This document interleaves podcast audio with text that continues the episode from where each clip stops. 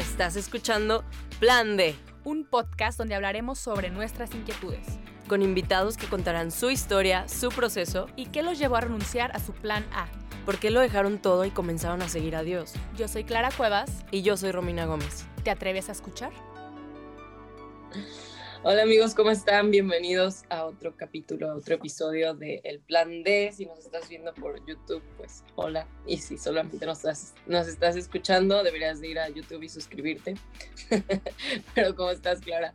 Muy bien, de verdad qué episodiazo se viene. Creo que es, va a ser como terapia grupal, no estoy segura. Pero me, entusiasma la idea de que podamos hablar de esto y que no sea nada más una como una idea separada de lo que sucede en el mundo, sino que también como, como seguidores de Jesús podamos involucrarnos en esto y, y no hacernos como de la vista gorda de que no, pero pues si hay hombres tóxicos o si pasa esto está mal, este, pero pues allá ellos, ¿no? Y no, no, tenerlo como separado, ¿no? Sino que Jesús hace todas las cosas nuevas. Al final de cuentas es lo que siempre decimos en este, este podcast. Y justamente hace, hace como dos temporadas tuvimos un testimonio sobre alguien que nos compartía cómo fue su proceso de darse cuenta que su masculinidad estaba herida, ¿no? Más, más o menos. Eh, lo curioso es que este tema sigue siendo, bueno, está siendo demasiado sonado, que los hombres este, pues, o son tóxicos o que la masculinidad es un desastre, hay que reconstruirla, hay que construirla, hay que tirarla, ¿no? Básicamente. Y, lo, y se vende como una solución, pero al final de cuentas yo, yo sigo viendo que no está siendo muy funcional y que está siendo demasiado, eh, híjole, confuso para hasta los, inclusive los mismos hombres. Entonces, justamente este, en este episodio queremos hablar de todo esto que se está construyendo alrededor de la, de la nueva masculinidad, entre comillas, vaya. No sé. Creo que al igual que todo el discurso que se está construyendo alrededor de, de lo femenino, está pasando algo similar con, con lo masculino, pero la verdad está muy extraño el discurso. O sea, creo que lo están queriendo reducir a, bueno, para dejar de ser tóxicos, ponte un vestido y no tengas miedo de verte como niña. O sea, neta, Neta, ese es el discurso. Ya con eso. ah, oh, no, pues sí, sí sanó mucho, ¿eh? Y trajo una gran sanidad a los hombres. Por supuesto que no tiene nada que ver con eso, o sea, no tengo ningún conflicto con ver a un hombre en vestido, ¿sabes? O sea, no me asusta, no me no digo, no, Dios mío, ¿sabes? O sea, cero que ver, pero más bien para mí es como, ¿eso qué tiene que ver? O sea, está bien, no tienes una masculinidad frágil y te puedes poner un vestido y sigues siendo igual de hombre, por supuesto, estoy de acuerdo, estoy muy de acuerdo con eso, pero creo que va muchísimo más allá y va muchísimo más profundo, porque puedes ser igual de patán, igual de poco hombre y ponerte un vestido. O sea, eso no cambia en nada, lo que tengas puesto no cambia en nada lo que hay dentro, lo que en verdad tienes que sanar por dentro. Y como siempre, no sé si lo mencionamos en aquel capítulo, pero yo creo que el hombre tiene que volver a ser hombre. O sea, porque vivimos en un mundo de adultos masculinos siendo niños. Niños heridos que no logran ser hombres, que se la pasan toda su vida siendo adolescentes y necesitamos que los hombres sean hombres. Justamente yo con mis maravillosas fuentes y recursos vi un meme en la mañana que decía que decía, este, tengo 24 años, parezco de 46 y me comporto de 12. O sea, básicamente yo creo que esta parte de eh, los hombres que nos rodean básicamente no están sabiendo tomar su papel, no están sabiendo identificar cuál es su lugar. Y justamente lo hablaba con un amigo ayer, me decía, es que me molesta que me digan cómo tengo que ser hombre. O sea, siempre está alguien diciéndome, si no haces esto no eres hombre. Pero ahora vienen las feministas a decirme que si no hago eso, estoy siendo un mal hombre también. Entonces, ¿en dónde me estoy basando para hacer lo que tengo, a lo que estoy llamado a hacer, básicamente? Y es como esta presión social, ¿no? Que, que si sufren los hombres, o sea, no, tampoco hay que decir, todas las víctimas somos las mujeres siempre y ya, este, quiéranme y abrácenme y pinches hombres, ¿no? Todo el tiempo.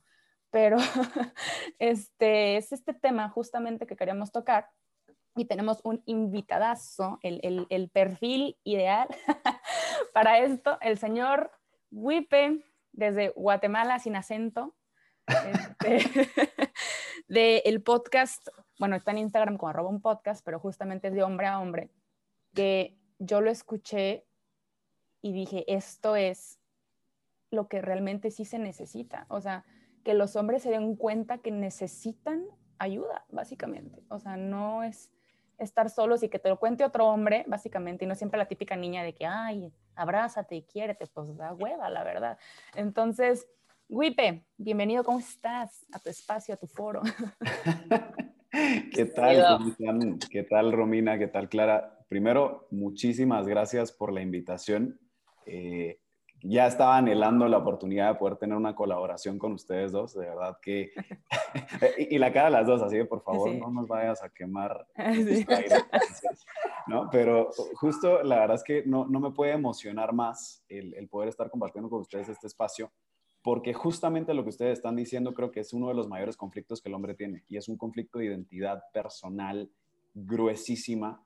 Eh, que obviamente parte de, temas antropológicos, sociológicos, psicológicos, eh, de eventos también sociales, tecnológicos que ocurrieron a lo largo de los últimos 100 años, si lo quieres ver así, en donde sacamos al padre de familia de la casa, ¿no? Y, aquí podemos hablar cómo, a ver, tal vez no, no sé si ahorita vamos a entrar de una vez en materia, ¿no? de, de, empezar como a, a, desenmarañar el por qué el hombre cada vez sabe menos ser hombre, pero si lo quieren ver de esta forma y, nos vamos a tiempos aborígenes, ¿no? Y, nos vamos, pues yo no sé, ¿no? A, aquellos tiempos de la cueva, nosotros aquí podemos observar, pues sí, que en efecto desde la biología existe una diferencia entre el hombre y la mujer, que el hombre en, estos tiempos de la tribu, pues él era el que salía a cazar, el que salía a construir, el que salía pues a, proteger, ¿no? Y, es con el paso del tiempo, eh, como de estas grandes tribus, nosotros observamos que que primero pues se dividen en dos, ¿no? O sea, existe una división de los hombres duermen con hombres, las mujeres duermen con mujeres, los niños pequeños duermen con las mujeres, mientras que los hombres se dedican a otras labores. Y hay un momento en la historia de este niño, que más o menos es a sus 13, 14 años, que él pasa a ser hombre, ¿no? ¿Y qué ocurre aquí? ¿Cuál, cuál es esta transición que este niño tiene que pasar? Usualmente es una transición física, en donde, yo qué sé, le practican la circuncisión, en donde le toca eh, asesinar un toro, en donde le toca que lo bañen en intestinos de vaca, ¿no? O sea, hay, un gran rito.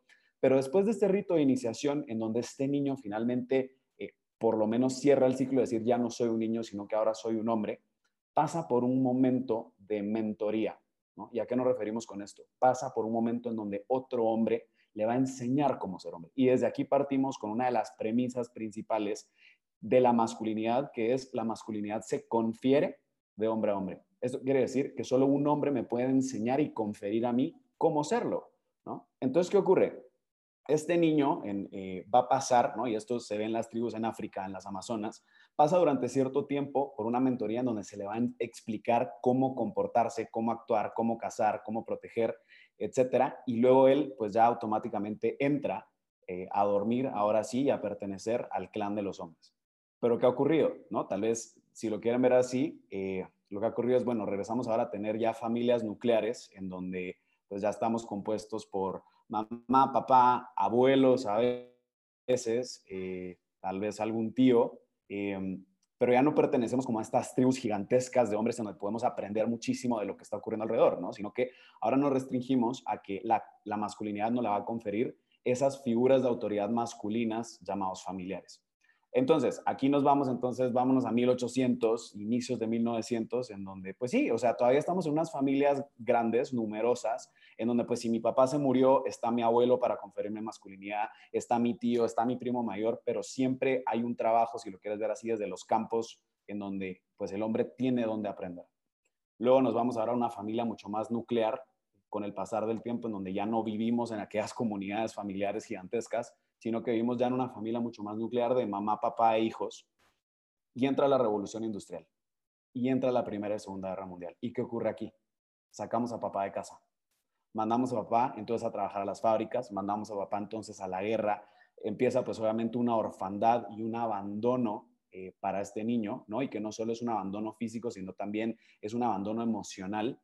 ¿Y quién cubre este papel de, enseñarnos cómo ser hombres. Si estamos hablando que desde la antropología el hombre necesita a otro hombre para que se le confiera masculinidad y le quitaste a esa figura de autoridad masculina directa que tenía llamado padre, empieza un matriarcado en casa. Y entonces empieza mamá a tenernos que enseñar a nosotros cómo ser hombres. El problema está en que si ya partimos que la masculinidad se confiere de hombre a hombre, mi mamá tendría que negarse a su feminidad para poderme de verdad enseñarme cómo ser hombre. Pues sí, me puede enseñar a no eruptar en la mesa, me puede enseñar a, comportarme eh, en la mesa, a no decir malas palabras, a abrir la puerta, ciertos actos de caballerosidad, por supuesto, pero no termina de enseñarme cómo ser hombre. Entonces, Primer factor, sacamos a papá de casa desde hace más o menos 100 años. Le toca este matriarcado en casa con mamá enseñándome a ser mamá. Luego agreguémosle que en el sistema de educación el 90% de los profesores son mujeres. Y a partir de 1980, que empieza el movimiento, feminista radical, en donde el mensaje es, hombre, tu masculinidad es peligrosa, hombre, tu masculinidad es malvada, todos los hombres son violadores, todos los hombres son abusadores, todos los hombres por naturaleza son malvados.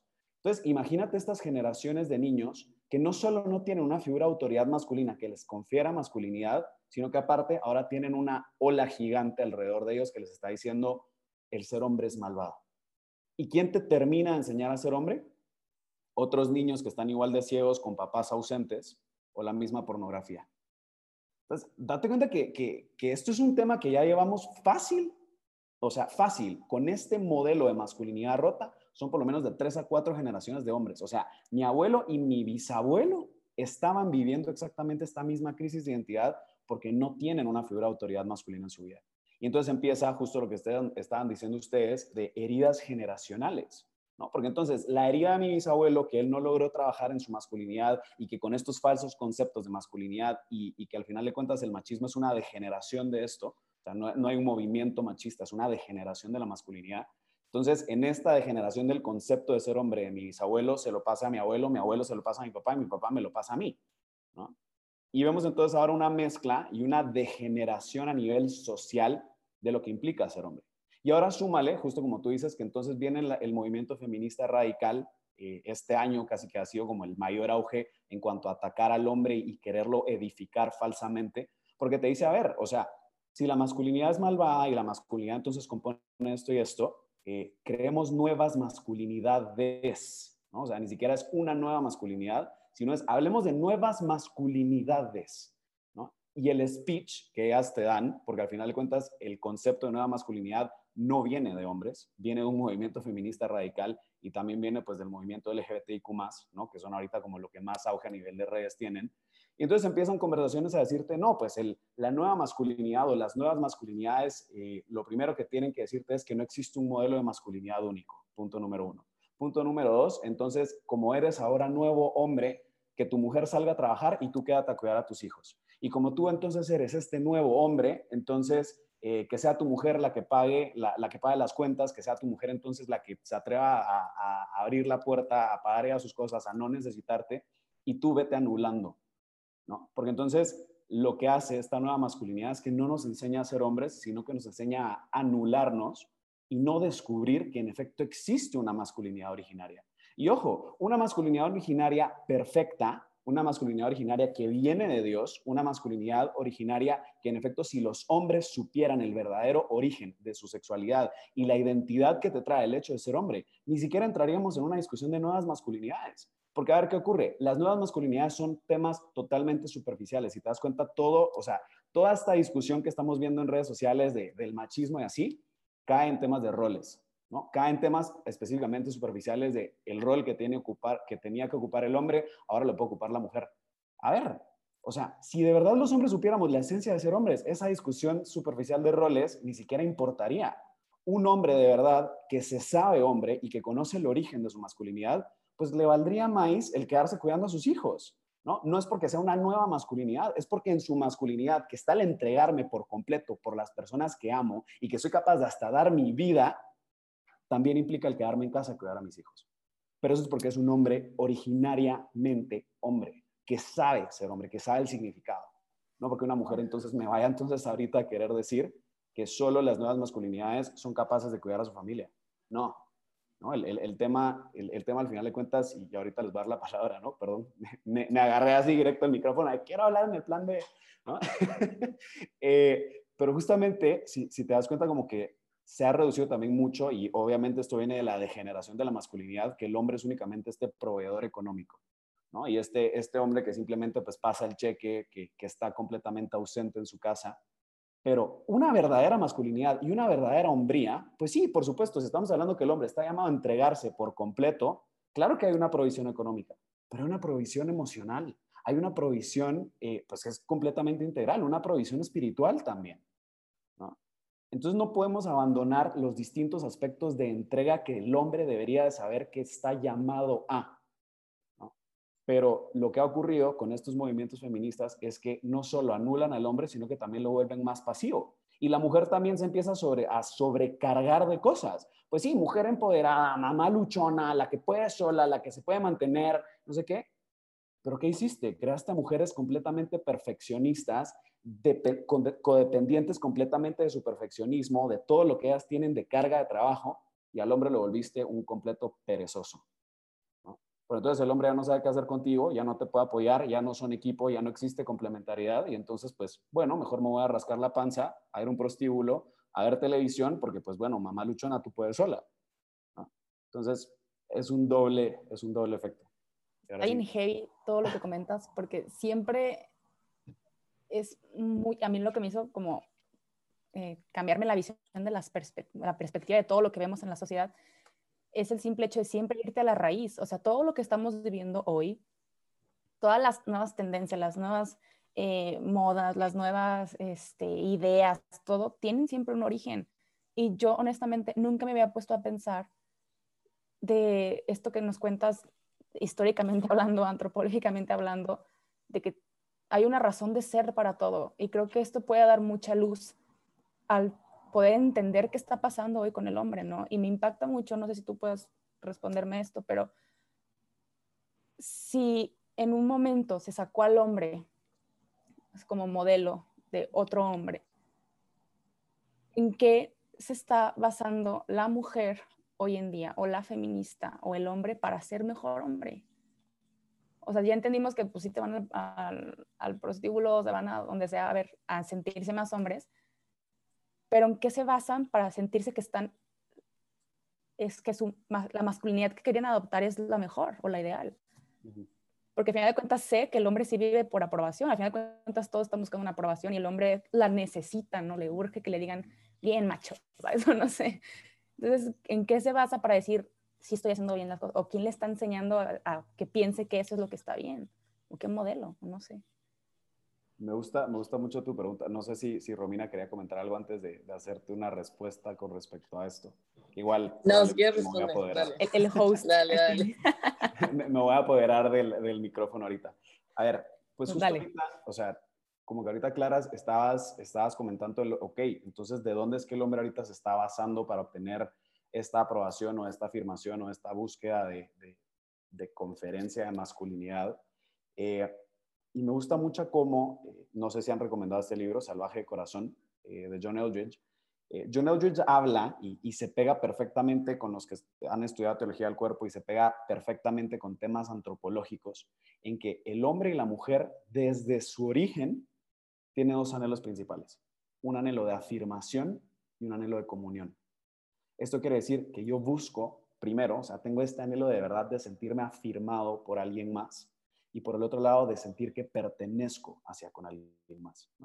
Entonces, para responderte específicamente cómo es que el hombre está buscando esto, John Eldridge te explica y te dice, a ver, este niño desde pequeño, él viene con este anhelo de afirmación en donde busca obtener una respuesta. Y es, ¿tengo lo suficiente para ser hombre? tengo lo que se requiere para ser hombre, tengo todo eso que necesito entonces para poder ser el hombre que quiero ser. Y es un cuestionamiento que te lo haces desde pequeño. Ojo, tal vez no con estas palabras y con, con verborrea de abogado, ¿no? Pero, pero verdad, o sea, es, es un cuestionamiento que entonces buscas una afirmación de alguien que te diga, pues sí, tienes lo que se requiere. Y es aquí en donde entra el papel principal del padre de familia. Psicológicamente hablando, el padre de familia a ti te otorga identidad, seguridad y te enseña de autodominio saca al papá de ahí y tienes entonces a este muchachito, a este Wipe, pensemos de, de cinco años, que está jugando a los Power Rangers, que está jugando, yo qué sé, a hacer la tortuga ninja, ¿no? Y entonces voltea a ver, en este caso, a, su figura autoridad masculina que le correspondía ser papá, y, y me cuestiono esto de, papá, ¿tengo lo que se requiere para ser hombre? ¿No? O sea, tengo lo que se requiere entonces para ser ese Superman por el cual vine al mundo.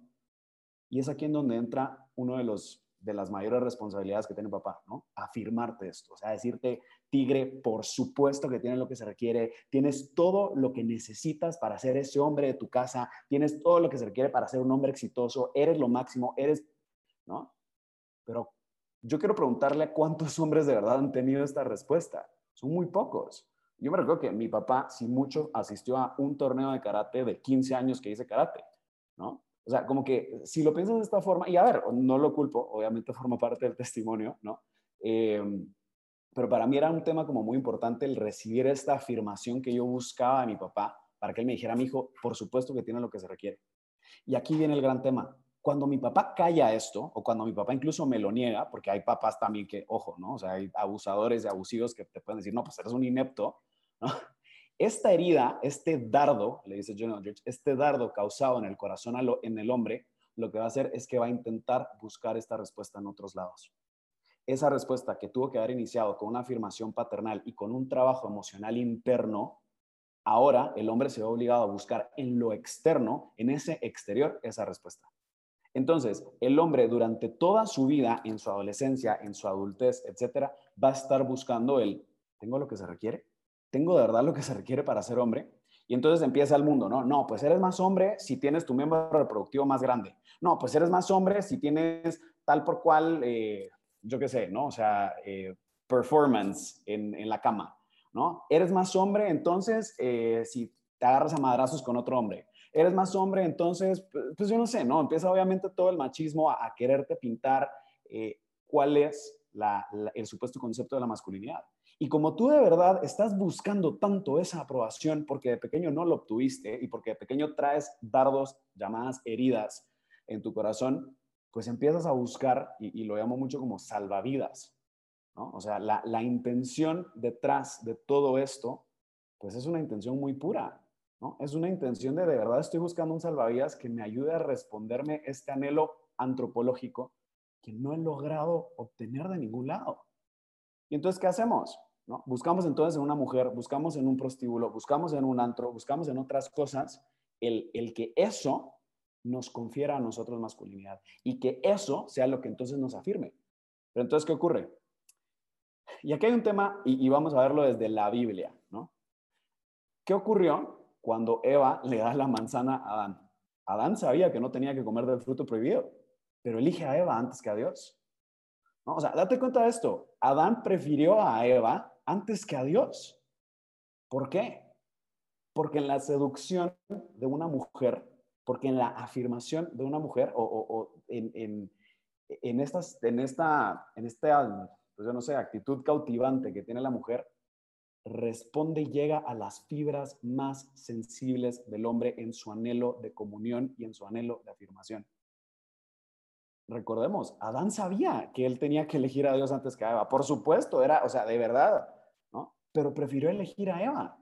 Lo mismo ocurre ahorita, ¿no? Y entonces le depositamos a la mujer la responsabilidad de ser ella la que nos afirma nosotros nuestra masculinidad. ¿Te das cuenta de esto? ¿no? Primero que injusto para ustedes, que entonces ahora ustedes son las encargadas de ser nuestras mamitas para entonces decirnos que somos buenos hombres y que tenemos lo que se requiere pero también desarrollamos una adicción a las mujeres. ¿Por qué? Porque esa respuesta que la mujer me está dando, por supuesto que no me va a llenar. O sea, el vacío y la herida que yo tengo, ninguna niña me lo va a poder llenar y esa identidad que estoy buscando que me la dé esta niña, pues no la voy a obtener. Y empieza el camino del fuckboy, ¿no? Entonces empieza el camino de, no, pues una mujer no me basta, me voy con la siguiente, me voy con la siguiente, me voy con la siguiente, porque cada una me está, aunque sea en 30 segundos o en 15 minutos que nos fuimos al motel, me afirmó mi masculinidad y me siento más hombre, y me siento más hombre, y me siento más hombre, pero no me es suficiente, y no me es suficiente, y no me es suficiente. O empieza también el niñito pusilánime pasivo, que también le depositó a la mujer la autoridad a que fuese ella la que le confiriera esa masculinidad que no le corresponde. Y entonces, ¿qué ocurre el día en el que esta niña te deja? Tu mundo se viene abajo y paras remando en la popol, te digo yo, o sea, de verdad, paras remando en pura porquería porque le diste toda la autoridad a que la mujer te diera tu valor como hombre. Cuando esa respuesta tiene que venir de una sanación profunda con pantalones, a verte completamente encuerado enfrente de un espejo, con Dios enfrente, con Cristo a tu lado y que te diga cuáles son esas heridas que han detonado una falsa identidad de tu masculinidad. Sin esto, sin este camino profundo y absoluto de sanación, ninguna mujer te va a llenar.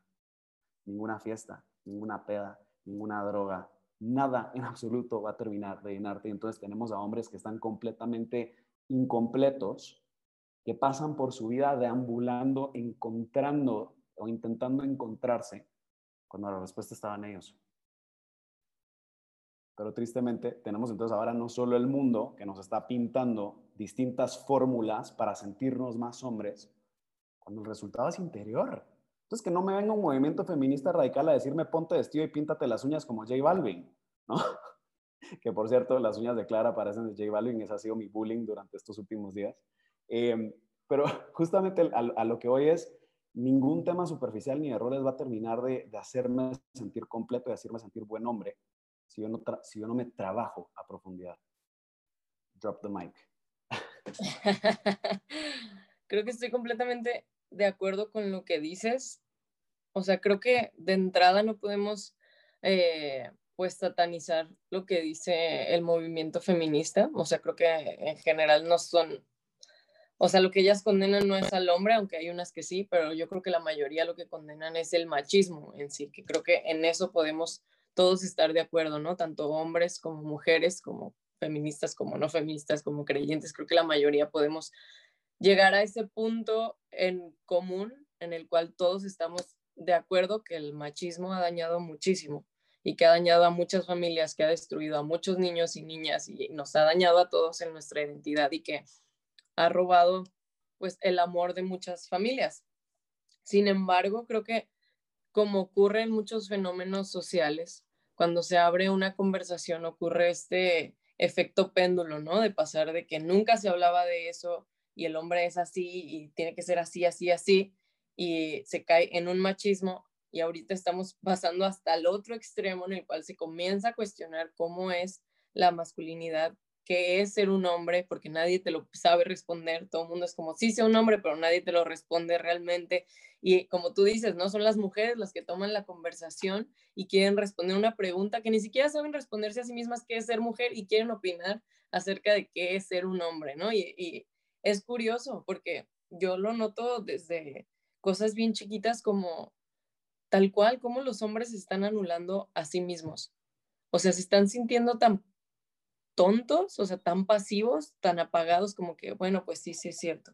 Ya no tengo nada que opinar aquí, que ellas me digan cómo es ser un hombre, ¿no? Y si no, caigo en el otro extremo de, no, yo aquí en mi macho, pinches feministas, feminazis, o sea, como en los dos extremos. Y creo que es bueno que se abra la conversación porque sin duda espero lleguemos a un punto en el cual en verdad lleguemos a un centro, pero creo que nosotros como creyentes yo a lo mejor como mujer no puedo decirte qué es ser un hombre, pero sí puedo apuntar a la persona que moldeó lo que es ser un hombre.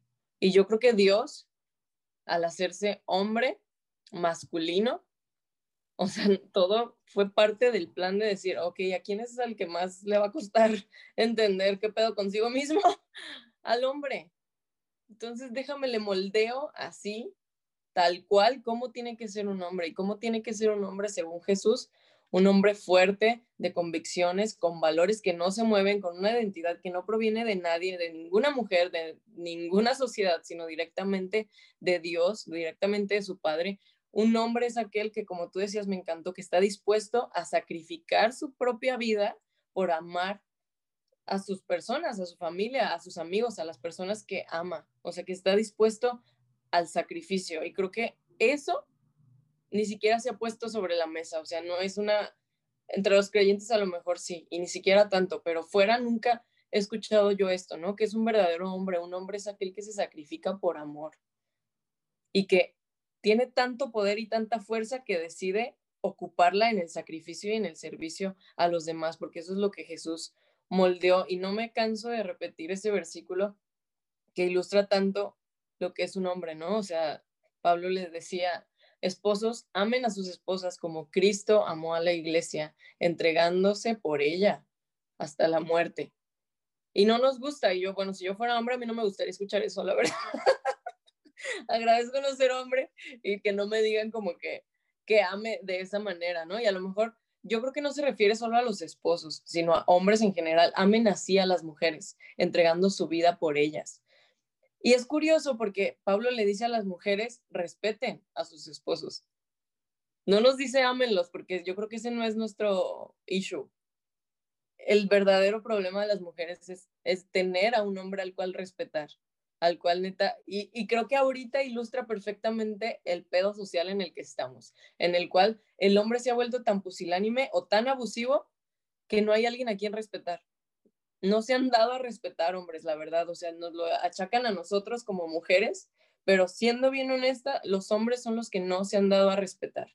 No se van a respetar porque no son hombres de valores, no son hombres de convicciones o todo lo contrario, abusan del poder y la fuerza física que tienen y de los privilegios que les han sido dados. Entonces, como mujeres, creo que a pesar de eso, tenemos que aprender a respetar y a honrar a los hombres y ayudarlos a verse en los ojos de Jesús para que ellos puedan ver los hombres que fueron llamados a ser.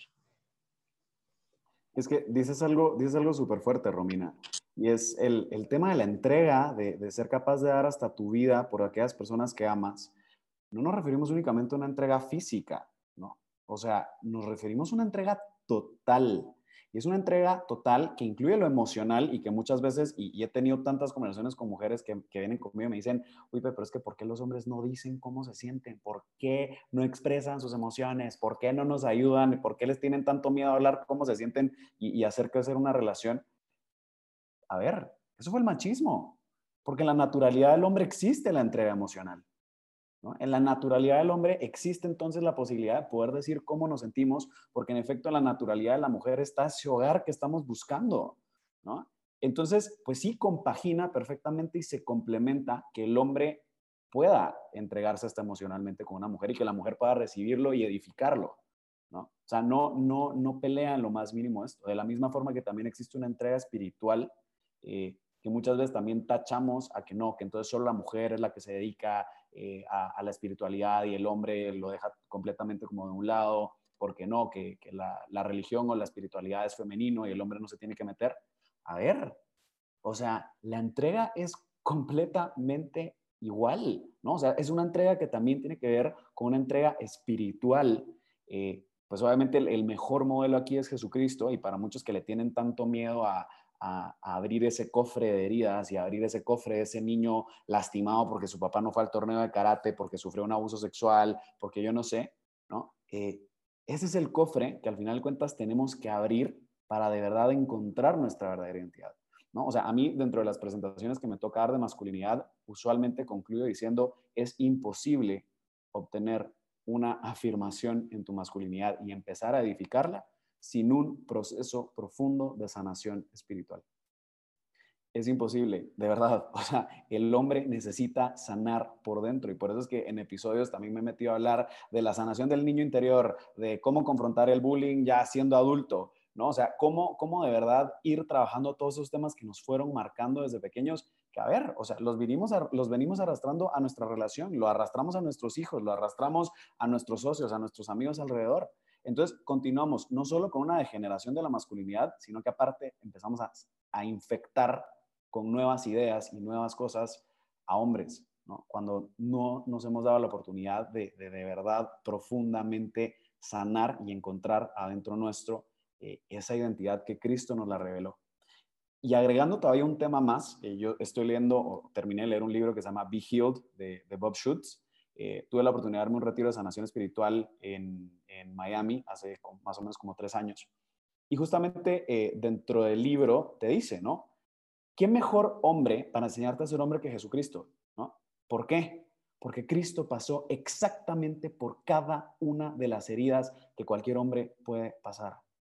Cristo pasó por humillación, Cristo pasó por miedo, por supuesto, Cristo pasó por rechazo, Cristo pasó, y, te empieza a enumerar, ¿no? Y te empieza a decir, Cristo pasó por impotencia. Por supuesto que pasó por impotencia, ¿no? O sea, eligieron a Barrabás antes que a él, ¿no?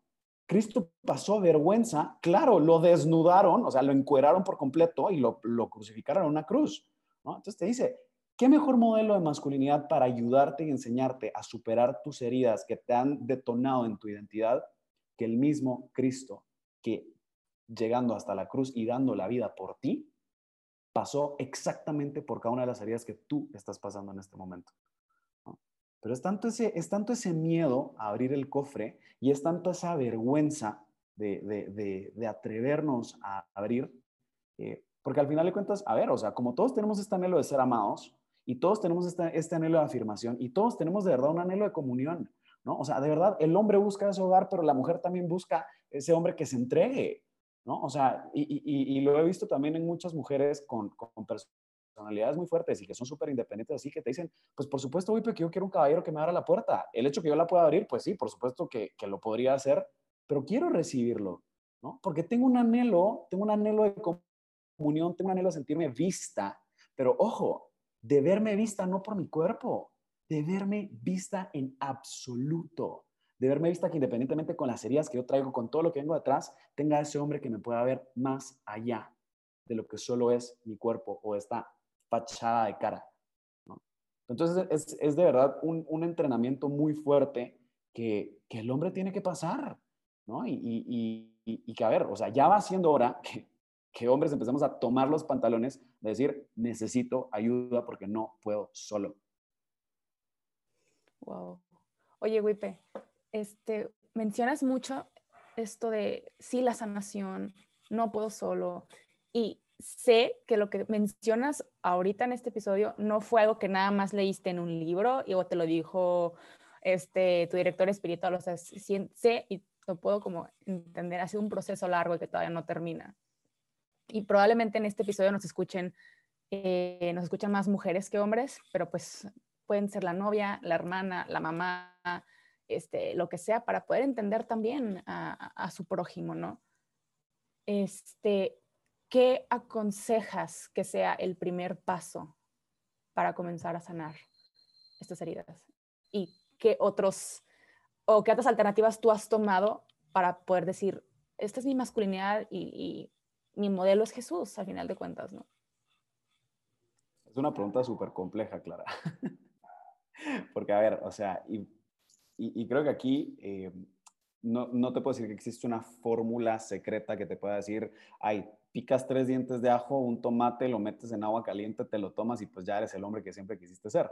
¿no? Creo que obviamente la historia personal de cada uno y, la historia personal de cara a Dios que tiene cada uno es muy particular y ese descubrimiento de qué te va sirviendo como a edificar tu masculinidad, eh, pues tú también lo vas encontrando conforme, conforme esto, ¿no?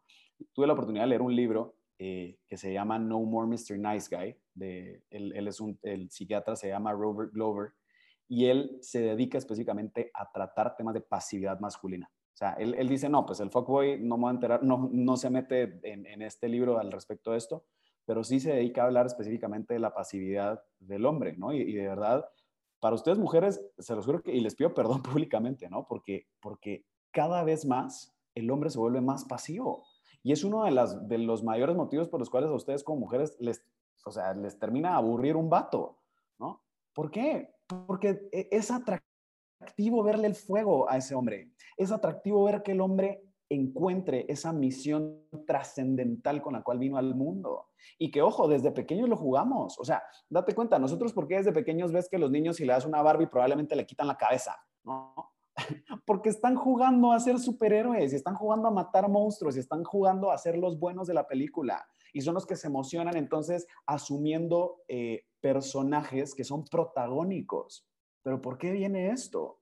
Porque viene de un anhelo depositado en el corazón del hombre que Dios se lo puso ahí, diciéndole, tú estás llamado a más, tú estás llamado a una misión trascendental que solo tú de mi mano vas a poder llegar a obtenerlo entonces, ¿qué ocurre? Empieza esta pasividad en el hombre empieza, empiezan estos golpes de heridas, de heridas emocionales causadas por papá, causadas por la sociedad, en donde cada vez más ese fuego de ese niño que quería ser el héroe, de ese niño que quería dejar un legado, de ese niño que de verdad quería dar hasta su vida por esa misión que él tenía, empieza a apagarse.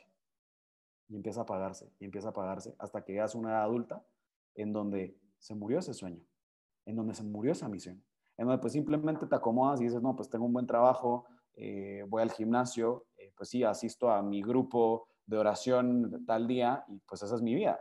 Entonces viene una mujer y dice, pues sí, tal vez tiene todo el checklist, ¿no? Tiene, tiene todo el currículum vitae que busco en un hombre, pero le hace falta algo y por eso no me atrae, ¿no? ¿Por qué creen que tantos hombres se frustran en esta famosa friend zone? Porque te hace falta un pinche pantalón bien puesto de superhéroe en donde la mujer vea en tus ojos y que diga, ese vato tiene una misión de vida, ese vato quiere alcanzar algo, ese vato tiene algo que le está comiendo por dentro y que dice, yo no me muero hasta que lo cumpla, ¿no? Y ojo, no está anulando a la mujer a lo más mínimo, le está diciendo a la mujer, súmate a este plan protagónico, vente conmigo, vamos, ¿no? Entonces, como que al final de cuentas también es, es muy necesario que el hombre, aparte de todo este trabajo de sanación personal que tiene que llevar, tiene que darse la oportunidad a que de cara a Dios encuentre la misión con la cual vino a este mundo. Y ojo, una misión trascendental. Y no te estoy diciendo, a ver, gana la tercera guerra mundial o encuentra la cura al cáncer. No, pues a ver, o sea, eso sería increíble. Si está dentro de tu misión, excelente. Pero muchas veces el legado al cual tú te sientes que estás llamado inicia desde tu familia. El legado en el cual tú te sientes llamado puede ser desde tu profesión y puedes encontrar esa misión en tu profesión. Pero ojo, también lo que las mujeres están buscando entonces es encontrarle los pantalones a ese hombre que durante tanto tiempo ya se le fueron cayendo y que ahora nos quieren poner vestido. de paso, ¿no? Pero a ver, creo que en mi camino personal, y, aquí ventilándome un poco, ¿no? Contando un poquito de, mi testimonio personal, siendo sobreviviente a abuso sexual, o sea, de múltiples abusos sexuales, ¿no? Eh, para mí personalmente gran parte de mi identidad como hombre se vino al suelo. ¿Por qué? Ojo, y ahorita voy a aclarar algo. Para las mujeres que creen que solo los hombres abusan, yo soy sobreviviente sexual de cuatro abusos ocasionados por mujeres y ocho ocasionados por hombres. Entonces no me vengan a mí a venderme la mentira que la masculinidad es la malvada y que solo el hombre abusa porque está en su naturaleza animal el ocasionar daño. No. El hombre y la mujer mujerería causan exactamente igual de daño y te lo puedo decir yo que soy testimonio vivo y que de la mano de Jesús me ha tocado trabajar en estos eh, en estas heridas tan profundas que te pueden marcar desde tan pequeño. Entonces, para mí personalmente, toda esta edificación de mi masculinidad tuvo que ver con un proceso durísimo de encuerarte, y, y me gusta decir el encuerarte porque de verdad, de qué forma te sientes más desnudo, probablemente sin ropa, ¿no? Y es eh, o, de qué forma te sientes como más avergonzado, probablemente sin ropa, porque van a empezar a observar partes de tu cuerpo que no te sientes cómodo, que te avergüenzan, que sientes miedo, que te van a juzgar. Lo mismo ocurre en lo emocional.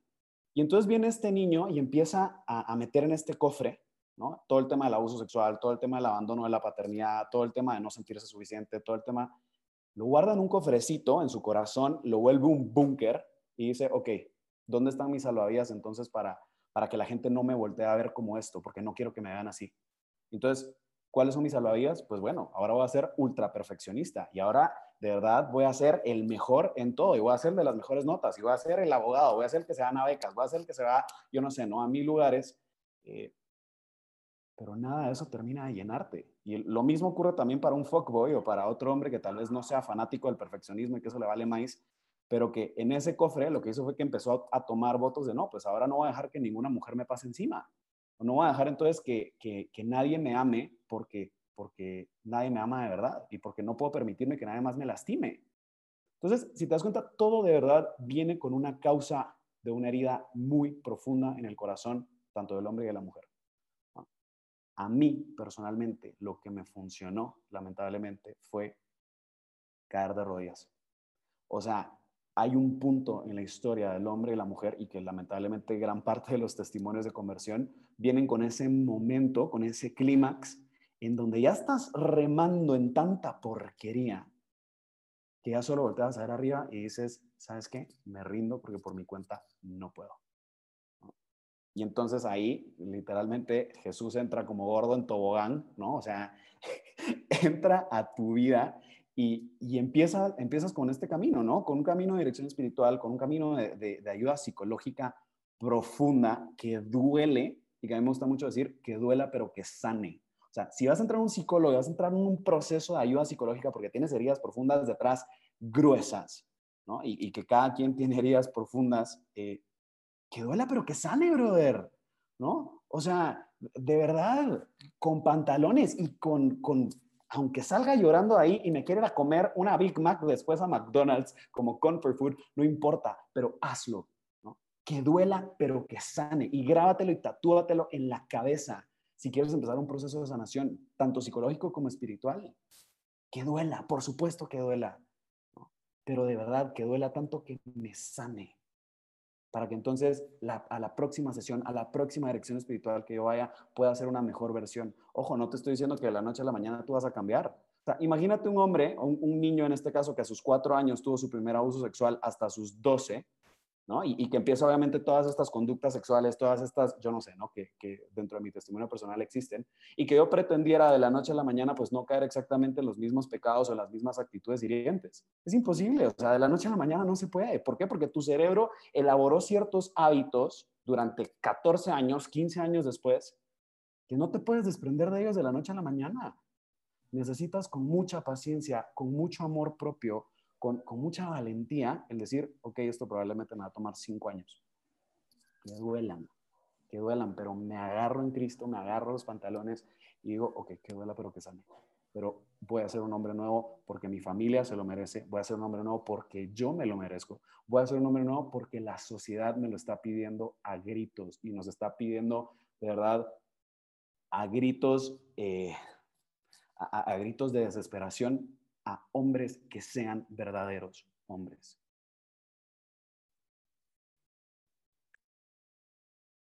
Wow, estoy en shock con todo lo que compartiste. Ovación. a todo, bravo a todo.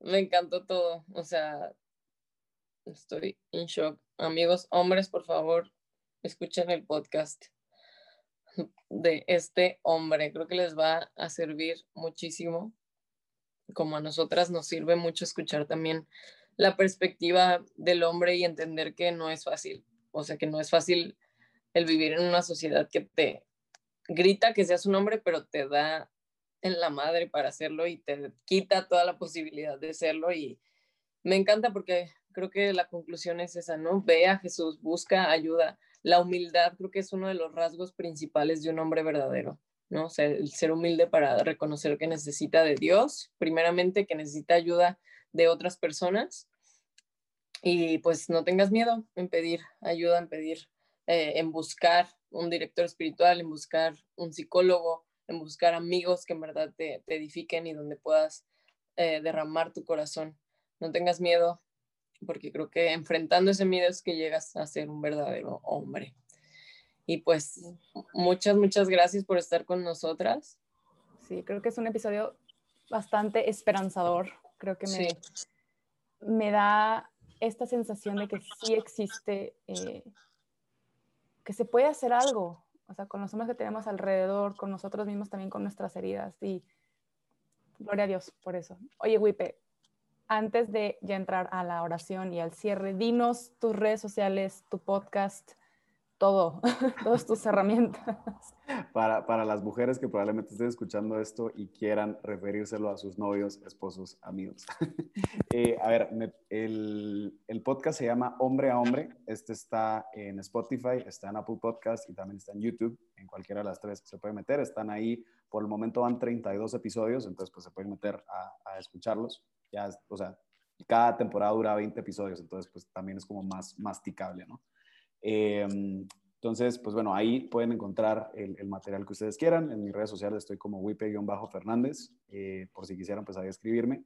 Y por el otro lado, pues también tengo un perfil específicamente que se llama arroba no puedo solo, que es un movimiento que quiere ayudar a hombres y mujeres, en este caso, a buscar un psicólogo o un director espiritual que esté en su ciudad, y o que por lo menos estés cerca de donde tú estás para entonces empezar a tener un acompañamiento si de verdad tú sientes que pues, necesitas este apoyo y no sabes dónde buscarlo, pues está este perfil específicamente para, pues para esto, ¿no? Para, para verdad apoyarte a que, a que busques tu mejor versión, ¿no? Y, y solo antes de, de, concluir con la oración, perdón que me meta y si el episodio va a estar demasiado largo, Clara, no vayas a cortar mi parte. Lo voy a cortar, no te preocupes.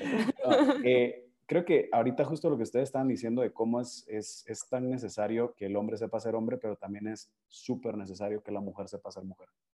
¿Por qué? Porque una feminidad sana también revela masculinidad y una masculinidad sana también revela feminidad. ¿A qué me refiero con esto? Cuando tú te sientes verdaderamente mujer y entiendes tu identidad, no te vas a conformar con un patán, ¿no? Y no te vas a conformar entonces con con algo que no valga la pena y con todo el amor del mundo y con la maternidad que te compone como mujer por tu naturaleza, de verdad te juro que puedes cambiarle la vida a un hombre cuando le dices, muchas gracias, pero no me voy a agarrar contigo en el antro. Ah, muchas gracias, pero pues no, o sea, no va a ocurrir, no estoy interesada o, o con todo el amor del mundo, si ya no quieres salir con este chavo y porque tú has trabajado profundamente en tu feminidad, le puedes decir, no quiero estar contigo por esto, esto, esto y esto. Y de verdad como hombre nos va a doler en el ego horrible, pero es un paso muy grande para, pues también para nosotros crecer, ¿no? Y de la misma forma, cuando el hombre tiene una masculinidad completamente saludable y es capaz de ver a la mujer más allá de sus heridas, y entonces se le acerca a esta, yo le llamo las lady sharks, ¿no? Que ya ni siquiera tienen moral sexual ni nada y que pues ya automáticamente ellas buscan también tener relaciones sexuales con hombres. Eh, cuando de repente te aparece una lady shark y te dice, no, pues ya, ¿no? Agarrémonos ahorita. Soy la mujer que necesitas porque literal estoy para el paso y yo solo te quiero a ti también para eso. Y que aparezca un hombre y que te vea profundamente, pero ojo, o sea, sentirte vista al punto en el que hasta tú alma se contrae, ¿no? O sea, que, hay algo adentro tuyo que dice, ¿qué me ve este hombre que yo no me puedo ver? Y que te pueda decir, no, gracias, tú vales más que esto. O, hombres que sean tan caballeros y que de verdad los llegues a admirar y que, a ver, o sea, que no sean tus novios, ¿no? Pero de verdad amigos que trabajen tan bien en su masculinidad que tú digas, ah, me siento más mujer estando al lado de él. ¿Y qué ocurre? Cuando el hombre es caballeroso, cuando el hombre se entrega, cuando el hombre le da su lugar a la mujer, cuando el hombre es capaz de purificar su mirada porque dejó la pornografía a un lado, porque dejó todo el tema de la cosificación de la mujer y ve a la mujer como su complemento. Ve a la mujer como ese complemento para dar vida, no solo a una vida humana, sino a dar vida a proyectos, a dar vida a ideales, a dar vida a amistades que perduren, a dar vida a familias. Esa es la mirada con la que tenemos que ver a la mujer. Y cuando empiecen a existir hombres, que tengo fe que ya existen hombres que están empezando a trabajar en esto, y empiezan a existir hombres que empiecen a ver a las mujeres con esa pureza con la que se merecen, es ahí en donde empieza a florecer también una feminidad sana. Wow, estoy aquí en... No, no, no, tú sí. La verdad es que yo estoy en ovación de pie de que, wow, aleluya, amén. Oye, Wipe, de verdad, gracias por, por tu disposición, por, por no, no guardarte todo lo que has aprendido y lo has llevado a, la, a compartirlo. no, pero está bien, ¿eh? justo y necesario. Este, por algo también te invitamos, ¿no? Creo que, de verdad, gracias por tener esa vulnerabilidad que tanto nos gusta tener en este podcast y que estamos, todos tenemos heridas al final de cuentas y la conclusión siempre es que hay muchas formas de, llegar, de tener esas heridas y cómo las ocasionan, pero pues tú eres responsable de decir hasta aquí y ahora voy con Jesús, que es el único que sana mi corazón porque Él lo creó. En serio, gracias. Y para cerrar con este episodio tan, pues, tan fuerte, tanta información y tanto por hacer, nos gustaría que hicieras una oración con nosotras para ya cerrar. Te cedo otra vez el micro. Ya, ya con esto cerramos. Hoy hablé demasiado, perdón. A ver. Señor Jesús, quiero agradecerte por la oportunidad de transmitir tu palabra. Te pido, Señor, que en este día, siendo tú ese modelo de masculinidad, siendo tú ese modelo de hombre, me prestes tus ojos, me prestes tu mirada para ver no solo a las mujeres, sino también a los hombres, con esa mirada que solamente tienes tú. Enséñanos, Señor, a sentirnos vistos profundamente en ti. Danos la oportunidad de reconocer que eso que estamos buscando no lo vamos a encontrar afuera, sino adentro contigo. ilumina nuestro camino en este día y sobre todo, custodia nuestro corazón. Amén. Wow, muchas gracias eh, a todos los que llegaron hasta. limpiándonos las lágrimas de cocodrilo. Gracias Muchas gracias, estuvo increíble. Creo que tanto para hombres como mujeres necesitamos escuchar más este tipo de cosas que nos hacen ver más a Jesús y valorar al hombre y valorar a la mujer y honrar cada uno de, de sus papeles, ¿no? Muchas gracias por estar con nosotros, Luis Pedro. Es nombre de telenovela. Luis Pedro Fernández. Sí, Luis Pedro Fernández Smith. No, pues sí, sí está muy de telenovela. Oh, wow. Oigan, a todos los que se quedaron hasta este minuto del episodio 1, ayúdanos a compartirlo para que más personas escuchen este testimonio y este gran mensaje de esperanza. Y si gusta, seguirnos en nuestras redes sociales como arroba el punto plan D en Instagram y también en YouTube. Ahí nos puedes ver aquí todas las caras y llorando y alabando el speech y todo. Entonces, eh, muchas gracias. Ora mucho por nosotras, ora mucho por los proyectos de Luis Pedro Fernández, alias Wipe, así para que sigas haciendo lo que tenga que hacer. Em, gracias y yo soy Clara Cuevas. Yo soy Romina Gómez. Nos vemos en el próximo episodio. Bye. Bye.